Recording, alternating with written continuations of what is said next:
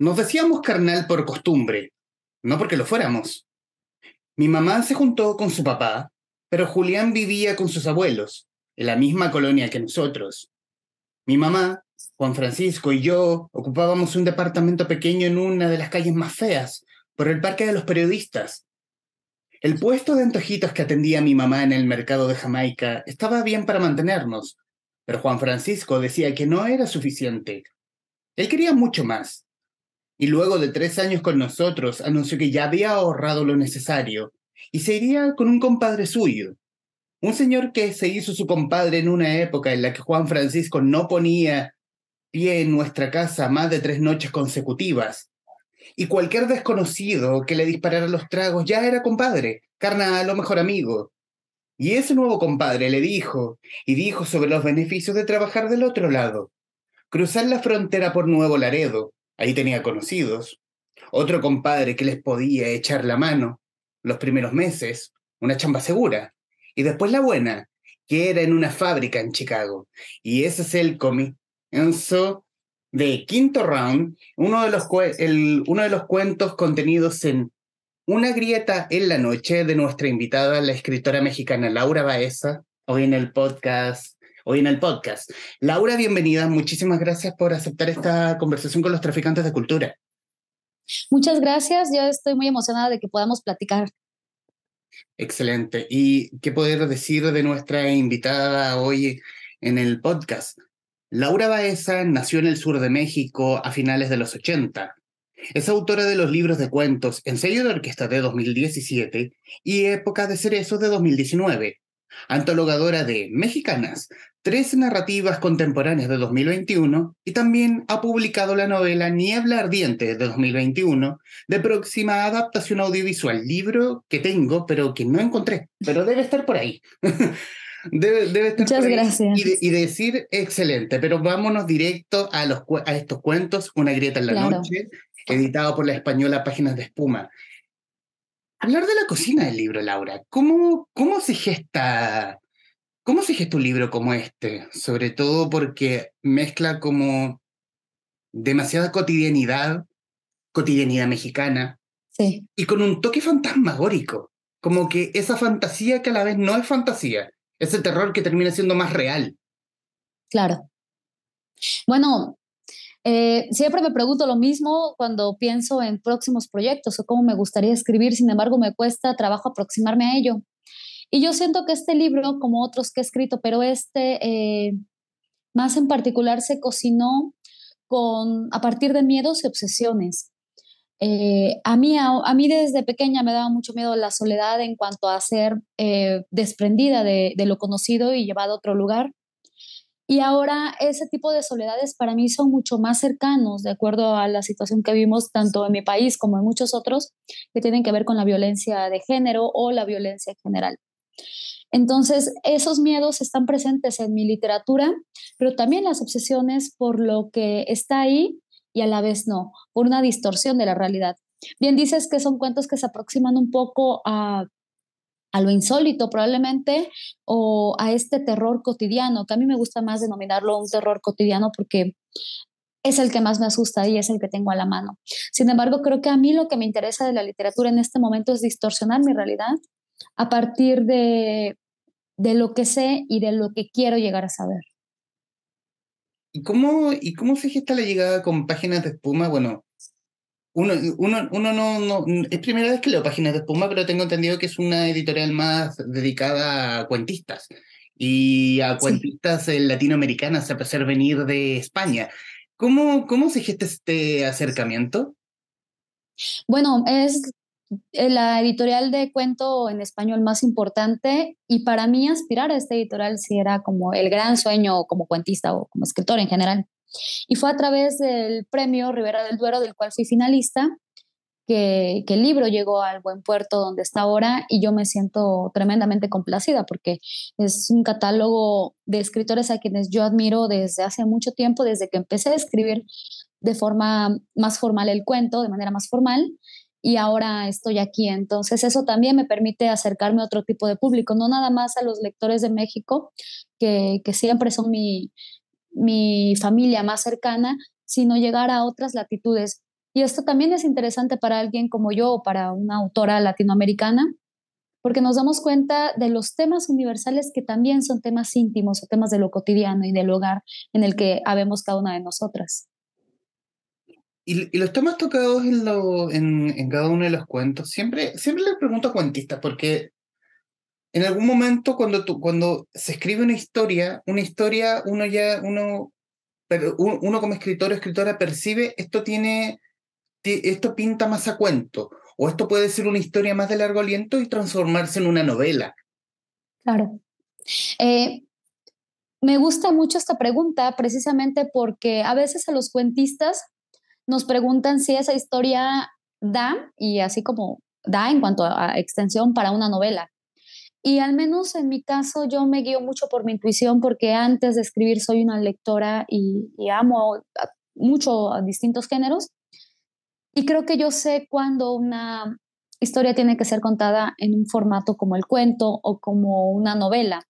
Entonces, para mí, aquí hay unos cuentos de, distinta eh, son, diferentes, cada uno es distinto, entonces hay unos mucho más breves que otros que ya son bastante extensos, casi podrían, unas páginas más y podrían ser una novela.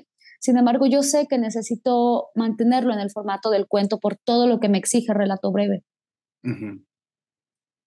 y, en el, y en el punto de tratar, de tratar temas que uno lo ve, eh, no sé, uno desde, desde, esta otra punta del mapa, que es Chile, uno, uno ve que son temas mucho ligados a México, y mucho ligados a México, pero también más universales, sobre todo en el primer, en el primer cuento, que uno de los temas a tratar siempre es la migración, eh, y hablar siempre de migración, y sobre todo una migración que es especialmente eh, peligrosa eh, para, para quien va a cruzar ilegal de México a Estados Unidos.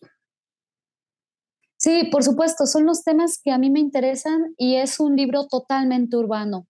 Eh, yo lo escribí caminando por las calles de, esta ciudad tan caótica y gigante que es la Ciudad de México, pero también a partir de preocupaciones más universales. La migración, eso es un tema, un tema muy grande aquí en, en el país por, por, la situación geográfica y por muchas cosas, por todo lo que implica pero también está el abandono, eh, las heridas de la infancia, que creo que también es un eje importante en cada una de las historias y un eje al que yo me aferré para, para continuar escribiendo y para que este corpus no se hiciera tan grande en cuanto a lo que yo quisiera abarcar.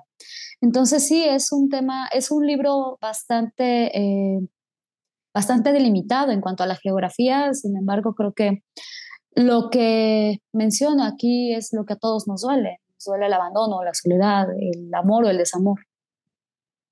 Y sobre todo, es un, es un libro con cuentos que se leen con vértigo.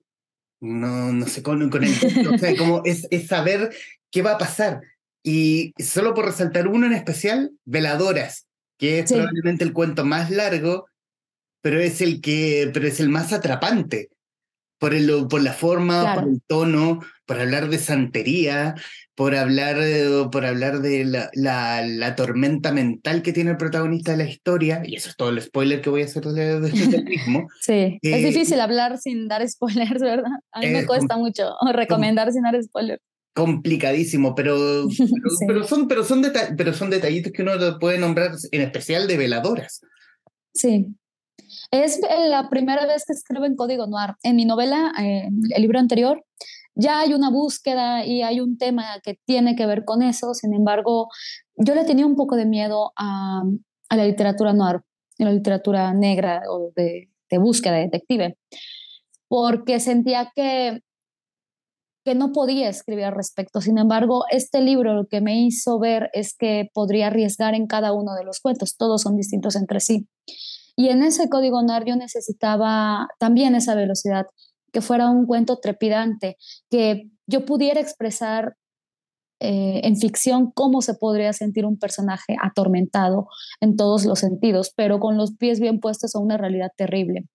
El primer cuento también, que es, es un solo párrafo y es oración tras oración, lo escribí así precisamente porque habla también de un boxeador y del deporte de contacto, que a mí me gusta mucho. Entonces yo decía, bueno, yo necesito llevarlo a, palabras y sílabas que caigan como golpes. necesito esa velocidad y que cuesta mucho trabajo leerlo en voz alta y que el lector no se detenga como alguien no se va a detener cuando recibe una lluvia de golpes. Entonces sí son declaraciones estéticas que yo hice también intentando salirme de mi, de mi zona de confort como escritora y explorando registros que me llamaban mucho la atención y no, había, no los había eh, abordado antes. Bueno, yo tengo, yo tengo como, como maneras de lectura, yo tengo un problema que a mí me gusta leerlo en voz alta. Eh, suena es Cansado. Es, es, cansador y, es como que te miran al lado y como este tipo está loco porque está hablando como mexicano. Eh, porque uno lo lee con intentando meterse en, el, en, la historia misma. Sí, a mí me pasa, eh, sí leo en voz alta, no todos los libros, pero intento hacerlo. Eh, indudablemente cuando yo escribo algo, sea cuento, novela, cualquier cosa, eh, mientras trabajo en ello, sí tengo que leer en voz alta, siempre. La literatura de otros autores también la disfruto así, sin embargo, como que a veces busco momentos en los que sí puedo leer en voz alta y otros en los que no. A mí me gusta mucho la música de las palabras, siempre, desde que empecé a escribir intentaba encontrar esa música como me gusta la música de los instrumentos, pero creo que la narrativa nos da herramientas distintas a la poesía pero no tan alejadas de ella. Entonces, ese sonido y, saber en qué momento colocar una respiración o, en qué momento hay que concatenar las palabras, para mí es de, los, de, es de los procesos que más disfruto cuando escribo y cuando edito. Y en ese, y, hablando del, del, tema editorial, Laura, eh, buscando ese salto editorial, o sea, sabiendo que páginas de que, que Una grieta de la noche va a estar publicado en España y que iba a tener también eh, periplo por Hispanoamérica, Chile, por ejemplo. Eh, ¿Pensaste o no, no sé, eh, pensaste o no, cuidar o neutralizar un poco o, o querías que, la historia, que, que las historias que tú contaras se leyeran? Aquí ven, estas historias vienen de México y, de, y, representar la, la, rica cultura mexicana, eh, por ejemplo, acá en, en, tu libro. Claro, qué bueno que me, lo, que me lo preguntas porque yo siento que esto al menos para mí es un tema importante. Eh, no modifiqué y no neutralicé, como podrán ver en los cuentos, porque para mí otorgarle la palabra al personaje es, es eso, es hacer que él hable y no van a hablar como yo. Entonces yo necesitaba mostrarlos y necesitaba mostrar ese universo a través de su lengua, que, que sí corresponde a cierto, a cierto argot en México, etc. Sin embargo, es la voz de los personajes. Para mí también es una declaración de principios mantenerlo. Eh, Andrea Abreu lo hace fantástico. Yo no creo que haya ninguna, ningún inconveniente. Quizá para algunos lectores es un poquito complicado entrar de lleno desde el principio, pero autoras como ella lo hacen fantástico. Entonces también es una apuesta por el lenguaje que yo valoro mucho. El libro salió primero en España, tuve muchas presentaciones ahí, entonces hablando ya con los lectores, me decían que ese era una, uno de mis temores, que, el libro pues, no se entendiera y demás. Ellos me decían o me daban a entender que la propia literatura hace que se entiendan las propias historias. Y también eso habla del compromiso de los lectores para entender y para acercarse a una manifestación literaria de otro país. Nosotros hacemos un esfuerzo también desde este lado por comprender ciertos registros. Algunos también hacemos un enorme esfuerzo por, por intentar o por llegar a leer una lengua que no es la nuestra. Entonces creo que también forma parte de este universo de posibilidades que nosotros los autores le damos a los lectores y que también eh, viendo una declaración de principios desde el inicio, el lector puede escoger si continúa con esa, con esa lectura o decide pausarla o ir a otra. ¿Y cómo fue ese, mm, ese periplo por España? Eh, eh encontrarte, encontrarte, con lectores de una grieta en la noche en la misma en España. Fue muy interesante porque eh, mi libro anterior apenas había llegado hace un par de meses, también con una editorial de gran distribución. Sin embargo, era, yo era una, una autora nueva, soy una autora nueva en ciertos lugares, entonces eh, para mí fue muy enriquecedor también conocer las, las opiniones y, ese panorama que tienen de las escritoras latinoamericanas o haciendo énfasis en México, de las escritoras mexicanas fuera del territorio. Eso a mí como autora me ha enriquecido mucho y también me ha despertado una curiosidad por ver hacia dónde más puedo llegar a comunicar. ¿Y cómo, mm, ¿Y cómo ves ese panorama a nivel latinoamericano? Sobre todo en esta línea, en, en esta línea donde tú estás como eh, estás acompañada de Lilian, Liliana Colanzi, María José Navia, eh, a nivel latinoamericano, ¿cómo ves la pluma? ¿Cómo ves la pluma? Eh, al menos en mi experiencia, los, los lectores fuera de, de Latinoamérica conocen la literatura latinoamericana. Están estos nombres, hay otros más les resuena porque lo han leído, lo han visto, están en contacto con lo que se produce. Hablo de, la literatura que llega ahí, pero también siento que Internet y muchos otros medios nos han abierto las puertas para que otras publicaciones, unas más independientes que, la mayoría o, o movimientos desde este lado sean visibles en otras partes. También en el sur de Estados Unidos, en los, en los estados que son más eh, hispanohablantes, hay un reconocimiento hacia la escritura latinoamericana y hacia la escritura de las mujeres, que también es, es digno de resaltar. Hay un... Hay, hay, temas sobre todo en el libro, es hablar de la grieta. La grieta, tanto eh, en, en, Argentina siempre les encanta hablar de la grieta política, pero yo imagino que es una grieta más humana, en el fondo, ¿qué nos separa o qué nos une de esa misma grieta? A tu juicio, eh, ¿Hay un miedo a hablar de la misma? ¿A hablar de tocar esa grieta, eh, palparla, eh, tomarle el peso en el fondo? Bueno, el libro trata sobre todas estas fisuras, no nada más físicas, que puede ser un, derrumbe de, de algún espacio, sino emocionales y vivenciales. No me da miedo abordar el tema porque creo que lo que yo he escrito cuento, novela, eh, viene de lo mismo. Entonces estoy prácticamente ensayando el mismo tema una y otra vez desde distintos puntos. Aquí de una manera mucho más personal. Aquí sí yo considero que es lo más personal que he escrito. Son los temas que me interesan, pero los hago totalmente míos, también con parte de mi historia.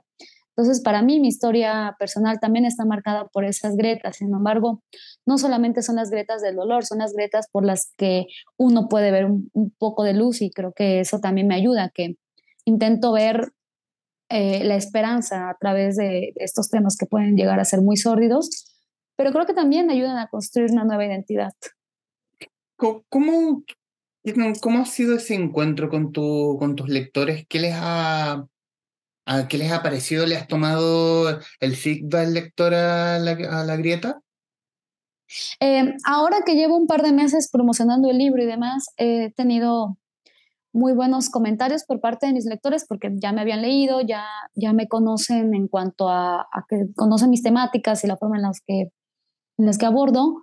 Y, y eso me, me llena mucho, que pueda existir un intercambio, no por complacencia, sino porque porque creo que al final nos identificamos con algunos temas que siempre nos llaman la atención a los que recurrimos. Entonces, para mí eso ha sido, ha sido formidable. Y lo que sí me han preguntado algunos es cómo se siente escribir eh, estos temas en cuento, porque creo que uno podría hacerlos mucho más extensos y llegar a otro tipo de, de texto, pero yo me siento muy cómoda con este formato. A mí me encanta escribir cuento. Más. Mm, es, un, es una buena pregunta, pero me la acabas de, pero acabas de mencionarlo. ¿Te acomoda más o, es o, o depende absolutamente de la historia? Si la historia da para un cuento, vamos con nos vamos con el cuento, si no va a dar con una novela. ¿A ti te acomoda mucho más el cuento como escritora y lectora? Ambos géneros me gustan eh, y sí soy consciente de que dependiendo de lo que quiero contar es el registro y el formato en el que lo voy a hacer. El cuento exige mucha atención y también exige mucha atención por parte de los lectores. A veces sucede que a algunos les cuesta un poco de trabajo mantener la lectura de unos cuentos y a mí me, me puede pasar lo mismo porque constantemente, además de prestarle atención a cada uno de los detalles, se acaba una historia y tienes que comenzar una nueva experiencia a partir de cero. Entonces es casi resetear el cerebro y las emociones para entrar de lleno y de la mejor manera a una nueva historia. Por eso podría ser un poco más, más complicado, sin embargo a mí los dos formatos me gustan, pero creo que sí, que depende de, depende de lo que la historia, al menos en mi caso, de lo que la historia requiera y las herramientas que yo pueda usar para ella. Imagino también que es, una, que es, el, arte, el arte mismo de concentrar en pocas páginas un tema que puede en, lo puedo imaginar, yo, eh, eh, que puede dar para una historia más larga. Sin embargo, eh, lo concentras en pocas páginas. y eso es lo que hace que los, cuentistas, que, lo, que los cuentistas tengan esa fama, que se que destaquen en ese punto. Y yo quiero, y quiero destacar, obviamente, una grieta en la noche. ¿Cuántos vertiginosos, con mucho ritmo sobre todo, uno está caminando por una calle de México eh, y también eh, esta, esta mezcla del terror, eh, ese terror no de lo fantástico. Alguna vez lo conversé con un escritor del cual no recuerdo en este momento el nombre. hablar, hablar del terror, no del terror fantástico, sino del terror que tenemos al lado o con el que quien estamos, o, con, o el terror con que estamos durmiendo en el fondo. Sí, a mí ese es el tipo de terror que me gusta. Bueno, me gusta mucho el terror en general, leo autoras de terror y, de insólito, pero creo que a mí el que más me perturba es el terror más accesible, el que tengo al lado, como bien dices, el sonido a medianoche, eh, el miedo por un recuerdo. Eso es lo que conozco de primera mano y es de lo que quiero escribir y es lo que quiero seguir explorando. ¿Y cómo, cómo sigues explorando en ese, en ese punto? O sea, me refiero, me refiero a mirando al futuro mirando al futuro, ¿qué hay a posterior de una grieta en la noche? Hay más proyectos de escritura, probablemente transite otra vez por la novela. Este, este libro me tomó mucho tiempo escribirlo, eh, mucho tiempo pensarlo, apropiarme de esos espacios, volver a caminar por ahí y recordar cosas que yo hubiera preferido no traer al presente. Entonces, para mí fue un proceso muy lento y la escritura fue muy trepidante, la escritura fue, fue muy rápida porque tenía todo esto encima. Entonces creo que también de momento es una forma de escribir que, he cultivado. No la recomiendo porque puede ser un poco eh, difícil, difícil emocionalmente por los temas que, a mí me, pesan y son de los que hablo. Porque para mí la escritura también es mucha experiencia y yo tengo que poner esa experiencia en, páginas para que vuelva a tener un significado constantemente, ahora creo que ya mientras más, más pasan los años y más inmersa estoy en otras situaciones, creo que quisiera escribir también sobre mi propia identidad ahora y la persona que soy en este momento y, y hablar una vez más de las soledades y de los espacios, pero también tendré que encontrar ese momento preciso para, para cuestionarme qué quiero traer a la literatura. Y como, como, y como autora, ¿qué sensación te deja una grieta en la noche? Me siento plenamente orgullosa, bastante orgullosa, porque como te decía, antes de pensar en un libro publicable o, que tuviera eh, recepción, pensaba en historias que yo quisiera contar y que formaran parte de mi vida, de mi pasado, de esos miedos infantiles o de esas circunstancias que, que al día de hoy pueden ser un poco dolorosas. Entonces, eh, una vez que, que, lo pude escribir, me sentí desahogada. Creo que que también maduró un poco en mí una parte que había quedado relegada durante mucho tiempo. En los minutos que nos quedan de esta, de esta grabación, Laura, quiero agradecerte eh, la, la, disposición a conversar, eh, agradecerte por una directa en la noche. Eh, qué buen libro. Muchas gracias. Muchas gracias por leerlo en código mexicano, que es, es complicado. Qué, qué, qué, qué buen libro. el código mexicano, es que, no sé, quizás Chile, México, esa cercanía, esa, esa cercanía misma, eh, hace que... A, mí me gusta leerlo en voz alta, en el, en el fondo, aunque me miren raro, aunque probablemente tropiece en, la, en una calle muy mm, atiborrada de gente. Pero, eh, pero eso es lo que hace también que, que sea un libro con carácter, que sea un libro con el vértigo con el vértigo de, de la soledad, del vértigo de, del, del, vértigo de un libro de los tiempos de hoy en el fondo, que, en el que estamos viviendo, con, la violen con, con violencia, con esa grieta que parte desde Estados Unidos hasta Tierra del Fuego en el fondo. Claro. Eh, y, y, eso lo que hace también es que sea, no sé, si, no sé si entretenido sea la palabra, pero es un libro atrapante. Es un libro, Muchas gracias. Un, un libro necesario y también, bueno, y, en los minutos que nos quedan, esto, bueno, estos minutos finales son tuyos para que digas lo que guste respecto de una grieta en la noche o de lo que quieran en el fondo.